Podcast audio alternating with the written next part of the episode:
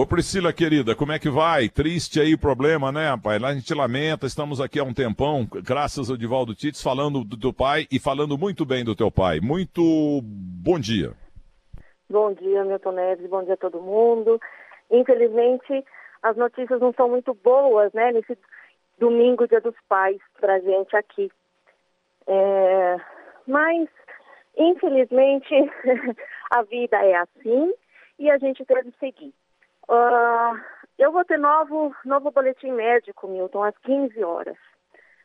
Né? Mas, uh, infelizmente, as notícias não são boas mesmo. Ele está em estado gravíssimo.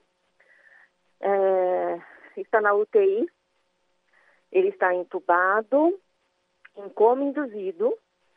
Ele teve, no sábado para domingo passado, um infarto e foi decorrente a este infarto um, uma pneumonia muito grave e desestabilizou também todos os batimentos cardíacos, pressão arterial e a diabetes dele. Posteriormente, nós tivemos ainda mais um problema, porque ele é doente crônico renal. E aí deu mais complicações também na noite de sexta para sábado, né? Então é um dia, um dia por vez vencido, a gente diz assim, né? O teu nome completo qual é? Meu nome completo é Priscila Alves Soares da Silva. Ô, ô Priscila, são quantos filhos do Paulo Edson e da tua mãe? Nós somos em três, Milton. É a, é, o, é a Penimara, que é a mais velha. Aí vem o Hélio, do meio, e eu, que sou a raspa do tacho. O Hélio trabalhou na Bandeirantes. Trabalhou, trabalhou sim. O Helinho trabalhou na Bandeirantes. O Hélio e eu somos jornalistas, seguimos a profissão do pai. O Hélio uma vez me procurou aí na Bandeirantes, ó, oh, sou filho do Paulo Edson, você fala tanto do meu pai, pô, muito obrigado, e me trouxe umas fotos. E eu publiquei uma foto do teu pai com a tua mãe essa semana no portal terceirotempo.com.br, exatamente na sessão que te levou, a história do Paulo Edson, e ele barbudo. Nunca tinha visto teu ah. pai barbudo.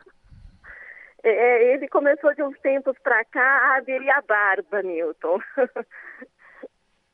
Então, agora eu vou colocar um som da Rádio Bandeirantes. Teu pai, a voz do rádio, da Tupi, da Globo, da Bandeirantes. Olha só o teu pai comandando um programa esportivo na Rádio Bandeirantes em tempos idos. Vamos ouvir mais uma vez. Gralates, Zé Elias aparece no meio campo e Casa Grande será o comandante de ataque, Paulo. Flávio Adalto, tá aí o Carlos Alberto Silva trocando de zagueiro na última hora, Flávio. Sim, meu caro Paulo Ente, amigo de todo o Brasil, surpreendente esse Carlos Silva. Carlos Alberto Silva, cada semana apronta uma diferente. Na última, ele escalou o time do Corinthians de forma errada.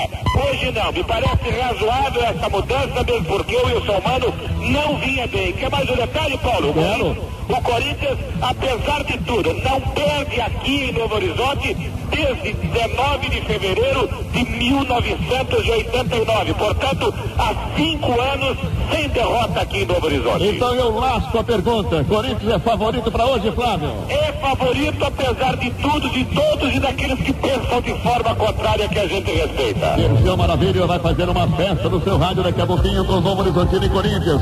Horário oficial do jogo. Quem pode me confirmar? 16 horas e 10 minutos, Paulo. Daqui a pouquinho tem Maravilha. Tá vendo, Priscila? A voz do ah. teu pai enche o rádio. Maravilhosa. Então, é realmente. É e, e, e, e na, quando eu era plantão esportivo, havia uma briga para ver quem que dava a loteria esportiva primeiro, sabe? Porque valia muito dinheiro.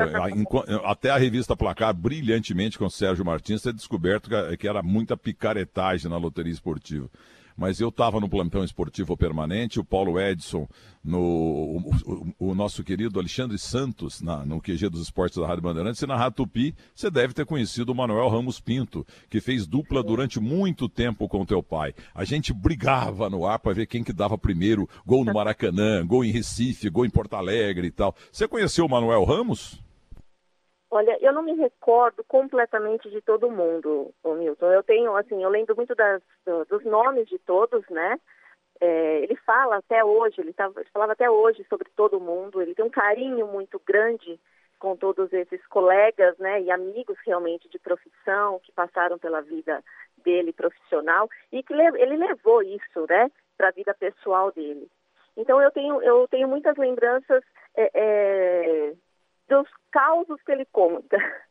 Né? A gente brinca assim que ele fala causos por causa dos dois dedos de prosa dele, que ele adora escrever.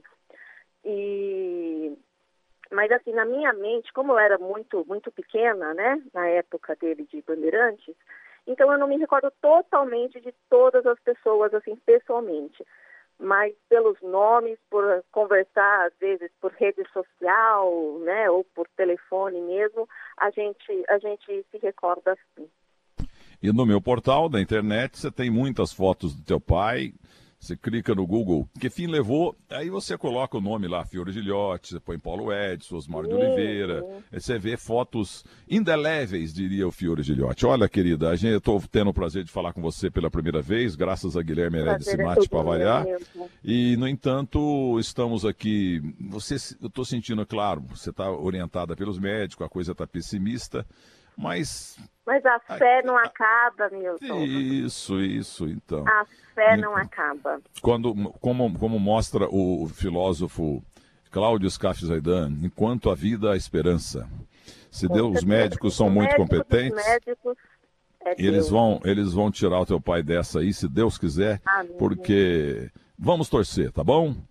Vamos, estamos torcendo todos aqui.